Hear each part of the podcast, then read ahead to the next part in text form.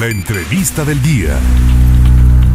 Una nueva tragedia enlutó al gobierno de Puebla tras la muerte ayer del gobernador Luis Miguel Barbosa a los 63 años de edad por un infarto al miocardio y bueno, quien estuvo muy de cerca al gobernador Miguel Barbosa porque incluso fueron senadores en la misma legislatura es el abogado político mexicano, exsecretario del Trabajo y exsenador del Partido Acción Nacional, y a quien tengo en la línea telefónica, Javier Lozano. ¿Cómo le va? ¿Cómo está tomando usted esta lamentable noticia? Muy buenas tardes.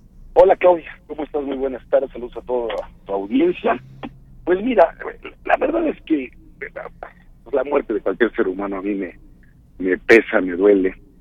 Tratándose de un paisano, pues con mayor razón, y a pesar de que pues teníamos nuestras diferencias eh, pues, en el ámbito político, en el trabajo, en cuanto a su gestión como gobernador, en fin, pues eh, lamento mucho y le expreso mis condolencias a su a su familia, a sus amigos, a sus compañeros de partido. Y bueno, pues no deja también de... Mira, ya está muy mal, o sea, fuimos compañeros senadores, y desde que estábamos en el Senado de la República, sí. eh, él ya traía una, un problema de diabetes muy serio, incluso hasta perdió un pie en aquellos años, sí. ¿no? Él, eh, así llega a la gubernatura pues muy diezmado, poco a poco fue perdiendo la vista, prácticamente su esposa, que fue su fiel compañera durante tantos, tantos años, pues lo acompañaba a todos lados, lo, lo, lo iba guiando como este, auténticamente, pues eh, porque ella pues no veía, había perdido completamente la visión y, y bueno, pues eh, pues eh, no podemos decir que es una sorpresa porque sabíamos que su estado de salud era pues muy frágil, ¿no? Así es. Pero no es lo mismo esperar que en cualquier momento pueda ocurrir a que de plano ya ocurra y con ello pues la verdad es que la otra tragedia que tenemos caramba para mi estado ocho gobernadores en los últimos seis años. Efectivamente. Es es, es gravísimo esto. Es una inestabilidad. O sea de veras que Puebla no merece este nivel de inestabilidad y incertidumbre de zozobra. Eh, habíamos como que trazado una ruta con Rafael Moreno Valle, digo habíamos porque me siento parte de ese esfuerzo y de ese proyecto, sí. Lo fui de hecho, sin haber trabajado nunca para su gobierno, pero siempre estuve al lado de, de Rafa.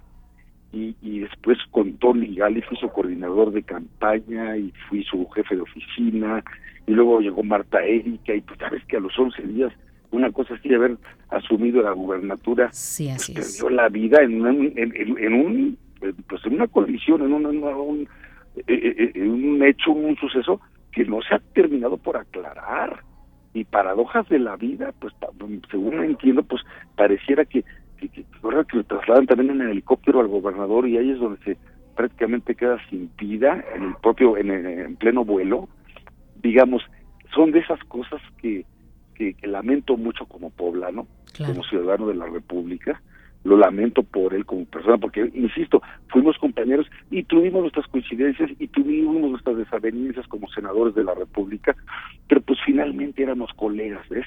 Eso le iba Entonces, a decir, Javier, ¿cómo, cómo sí. era su relación con, con él directamente? Mira, fue internamente. Muy buena, fue, muy, fue muy bueno en el Senado, fue muy bueno en el Senado. Cuando nos distanciamos, como pasa tantas veces en la vida, cuando vinieron las elecciones. Vaya.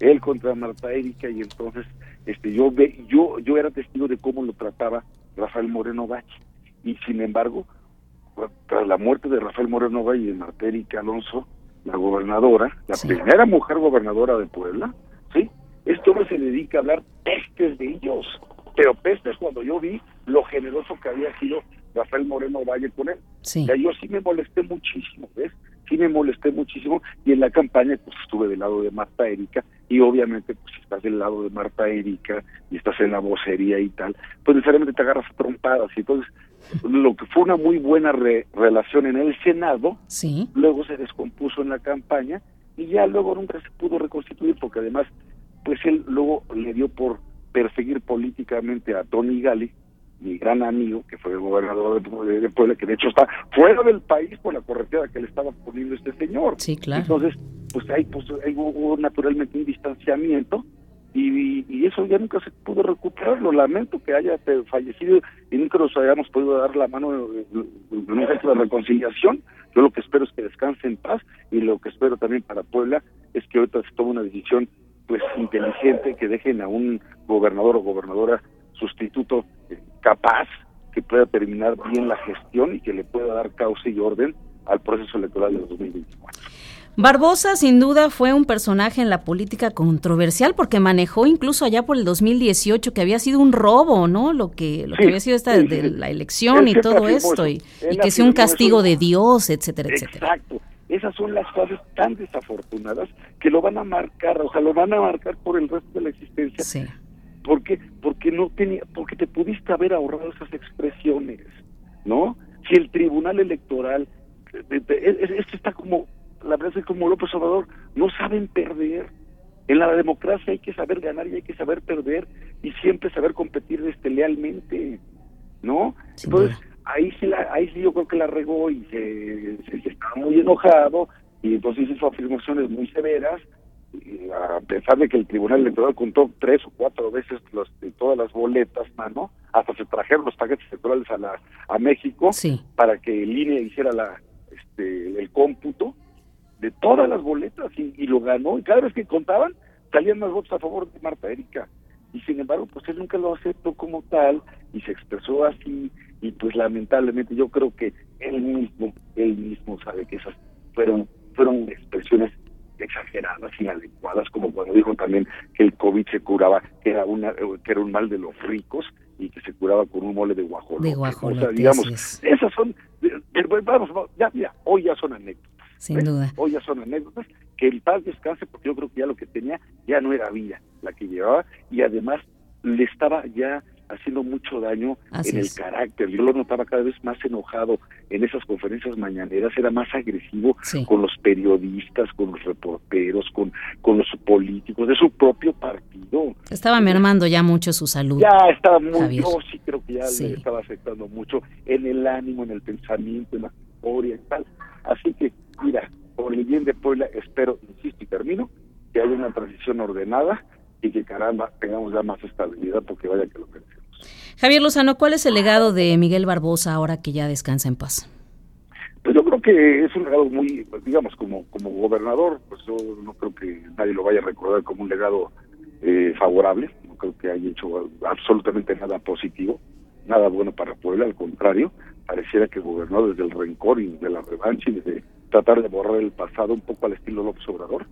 Entonces yo creo que no, como legado político creo que deja muy poco, yo creo que es más como legislador, creo que lo vamos a recordar que como gobernador. Es un es una mala página en la historia de Puebla, pero como legislador creo que fue mejor. Pues ahora lo que se pide nada más es respeto a pues a su memoria y bueno, a que los comentarios en redes sociales no se sigan dando con tanto sarcasmo. No, es, que no tienen madre. O sea, yo, yo mismo les dije, oigan, es mezquino, no hagan leña del árbol caído. Yo mismo que era tan crítico de él, lo único que hice fue lamentar su fallecimiento. Sí. y de mí no van a oír una mala expresión, una mala palabra, ni que qué bueno. Que ¿Qué es eso de que qué bueno que se murió? Piensen las cosas antes de decirla. Pero ¿sabes qué? Todo eso que estamos viendo en las redes sociales no es otra cosa más que el odio que se ha dedicado a sembrar el presidente de la República desde su maldita manera todos los días. Es lo que dijo hoy, usted, hablando este, hablando contigo, está ahorita escribiendo con Sergio Sarmiento y con Carlos Loret. ¿Viste lo que dijo de Sarmiento, de Loret y de, y de Ciro Gómez Leiva? Increíble. Increíble. Es un ataque directo a la libertad de expresión, a la libertad de prensa y de pensamiento. Pero entonces, si todo está alimentando ese odio, ese rencor, por eso nos van a agarrar peleados todos contra todos en el 24. Ese no es México, carajo, así no somos los mexicanos. Muy lamentable, sí. Ya, lamentable, muy lamentable. Javier Lozano, yo le agradezco como siempre estos minutos para el auditorio de En Contacto, segunda emisión aquí en Jalapa, Veracruz. Le mando un abrazo respetuoso y pues, siempre agradecida. audiencia y a ver el fútbol que se está poniendo sabroso. Me parece muy bien. Un abrazo y muy buena tarde. Gracias. Gracias. Javier Lozano Alarcón, exsecretario de Trabajo, ex senador del Partido Acción Nacional en estos micrófonos.